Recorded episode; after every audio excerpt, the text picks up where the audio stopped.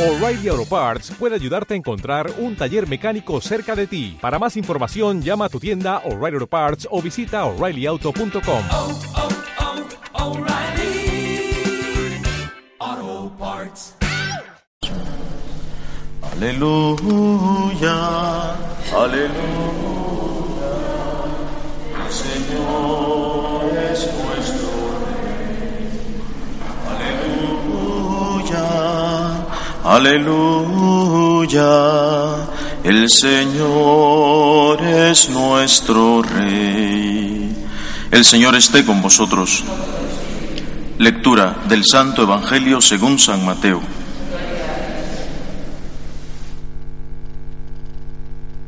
En aquel tiempo Jesús recorría todas las ciudades y aldeas, enseñando en sus sinagogas, anunciando el Evangelio del reino y curando todas las enfermedades y todas las dolencias. Al ver a las gentes, se compadecía de ellas, porque estaban extenuadas y abandonadas, como ovejas que no tienen pastor.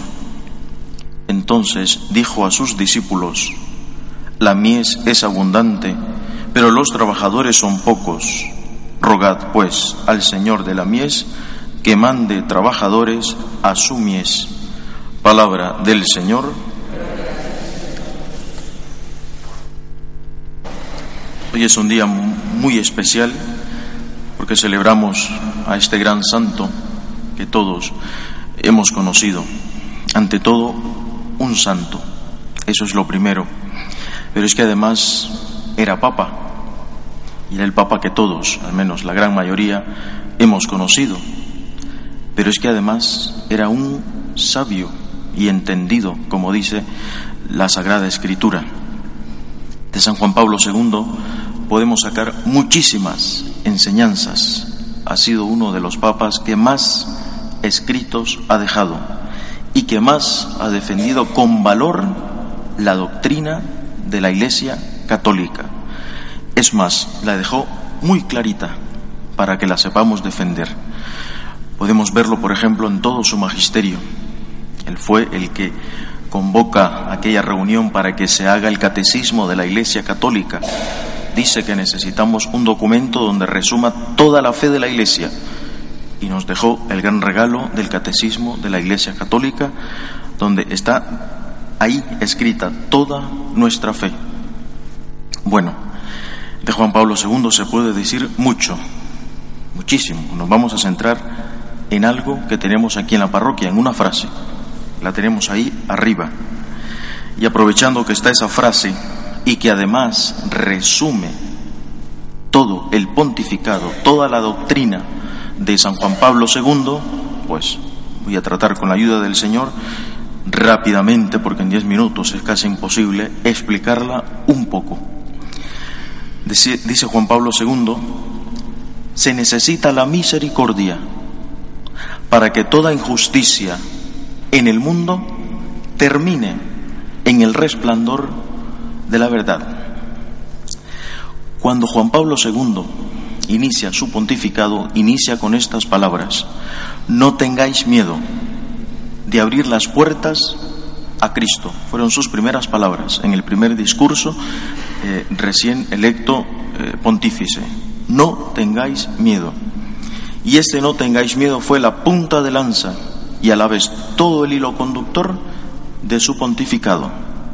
Leía hace poco una entrevista de, del, del, padre Lombardi que le hacen eh, cómo había sido su experiencia con Juan Pablo II y él dice, me impresionaban muchas cosas de él, dos sobre todo, la reverencia, la profunda mística con que celebraba la Eucaristía y número dos, la autoridad con que hablaba a las multitudes, a los pueblos, defendiendo la dignidad de la persona y la doctrina de la Iglesia Católica.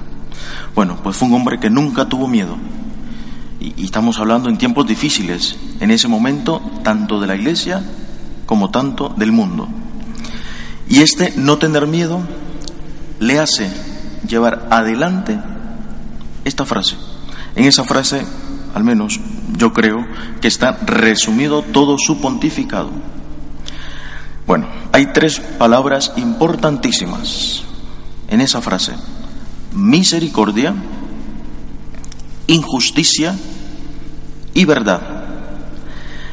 La misericordia es el atributo por antonomasia de Dios. Es uno de los grandes atributos de la esencia de Dios, la misericordia. La injusticia, para hablar de injusticia tenemos que hablar de justicia. Por lo tanto, está hablando de justicia. Es otro atributo de Dios. Y la verdad, ya no digamos. Por lo tanto, Juan Pablo II toca ahí tres piedras angulares, tres atributos importantísimos de Dios. Misericordia, justicia y verdad. Rápidamente, ¿qué es la misericordia? El miserum cor es aquel corazón que está lleno de miseria, de miseria. Y cuando el corazón está lleno de miseria, en nuestro caso, sufrimos por esa miseria que tenemos dentro. Bueno, el corazón de Dios está lleno de miseria, pero Él no sufre. Está lleno de miseria y no porque Él tenga miserias. El corazón de Dios está lleno de miserias, de nuestras miserias. Hasta ahí llega su misericordia, miserum cor, corazón lleno de miseria. Y ante esa miseria Él no sufre, porque es Dios, pero ve la necesidad de transformar esa miseria, de renovarla, de hacerla nueva, de redimir al hombre. Y por eso esa miseria que tiene Dios en su corazón, nuestra miseria, no le es indiferente. Por eso es el primer atributo de Dios. Él es el misericordioso, el que tiene misericordia del hombre, aquel que ha metido en su corazón la miseria humana, pero no para sufrirla, sino para hacer algo más grande que el sufrimiento, redimirla, hacerla nueva totalmente. La justicia, la justicia es dar a cada uno lo suyo, es decir, dar a cada uno lo que le corresponde. Al hombre le corresponde ser criatura de Dios. Él es Dios y nosotros somos sus criaturas. No le bastó a Dios. Nos hizo hijos adoptivos de Dios. Es decir, la justicia divina sobrepasa la estricta justicia. Si la justicia es dar a cada uno lo que le corresponde, Dios le da a cada uno lo que le corresponde y le da más. Por ejemplo, el hombre pide un árbol, el Señor le da millares de bosques. El Señor le pide, el hombre le pide perdón al Señor y no solamente le perdona, le sana, le da la vida eterna. Por lo tanto, la justicia divina tiene, mucho ojo, como corona, como plenitud, la misericordia. Dice Santo Tomás de Aquino que la misericordia es la plenitud de la justicia. Por tanto, la justicia de Dios es misericordiosa. No solamente nos da lo que nos corresponde, nos da más. Esa es la justicia divina diferente a la justicia totalmente humana. Y por último, la verdad. La verdad es una y no es algo, es alguien, es Cristo. Dijo él, yo soy el camino, la verdad, la verdad y la vida. Bueno, pues la verdad es la rectora de la misericordia y de la justicia. Y aquí ya tenemos el mosaico completo. Por lo tanto, si Dios es misericordioso, si Dios es justo, y como Dios misericordioso y justo, por lo tanto es un Dios verdadero. Su misericordia es auténtica, es real, es verdadera. Su justicia es verdadera, es real. Y esta justicia y esta misericordia tienen como rectora la verdad divina. ¿Y cuál es la verdad divina? Que Dios es amor, dice San Juan. Esa es la esencia de Dios, que Dios es amor. Bueno, explicando y llegando a la conclusión, por lo tanto, Dios rebasa nuestras expectativas. Toda injusticia, toda injusticia del hombre procede siempre del mal. Y Dios sabe que procede del mal. Y toda bondad procede del bien. Bueno, pues Dios no se cansa de amar. Envió a su Hijo, envió a la verdad, envió al amor, a la única verdad que existe, para que el mundo se enterara que Dios no solamente era justo, sino que era un juez misericordioso. Eso es lo que la venida de Cristo nos enseña. Y eso es lo que Juan Pablo II nos enseña en su primera encíclica, Redentor Hominis, el Redentor del Hombre. Su primera encíclica está dedicada a la redención del hombre.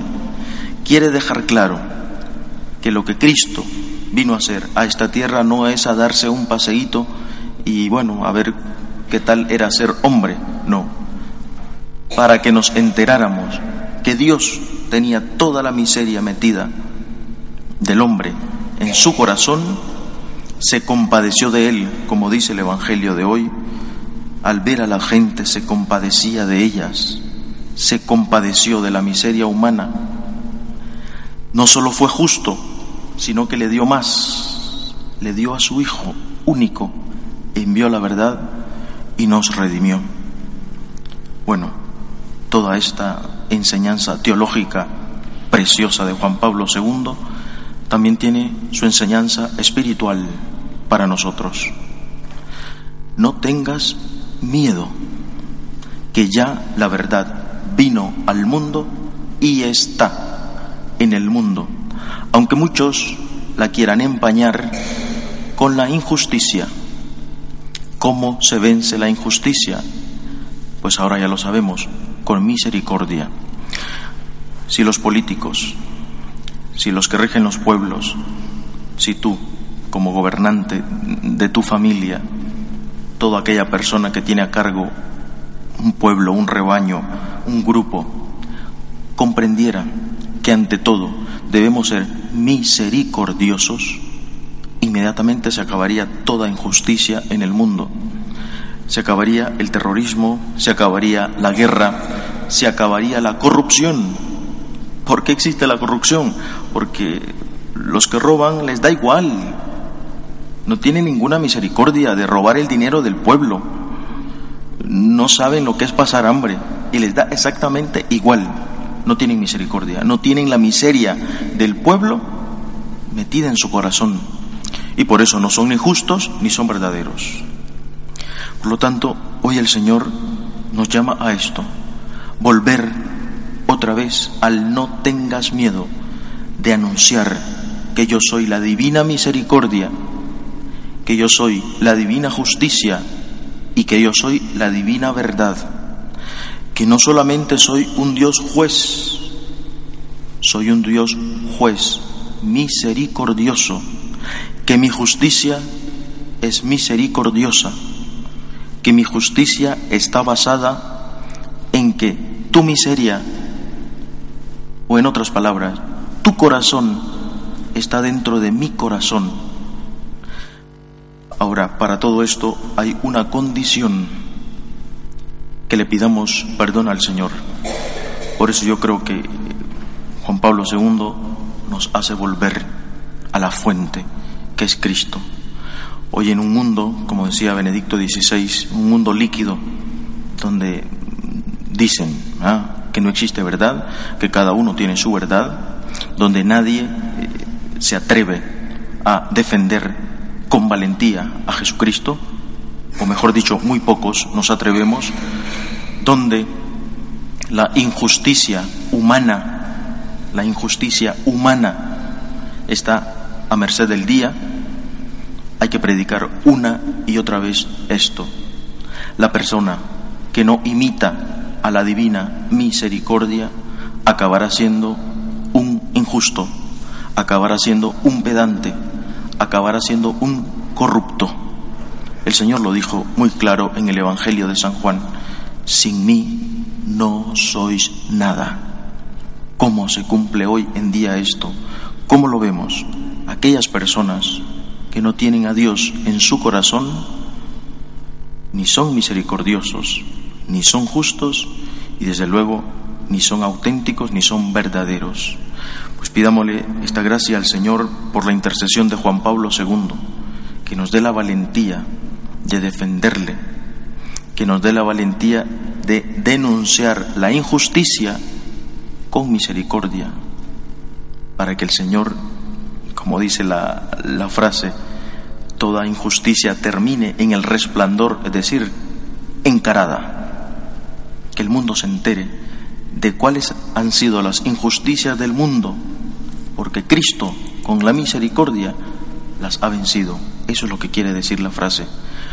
Toda injusticia solamente se vence, se encara con la verdad de Cristo. Pues esa es la tarea del cristiano. Fue la tarea de Juan Pablo II y nosotros estamos invitados a ella. Que el Señor nos bendiga. Nos ponemos de pie.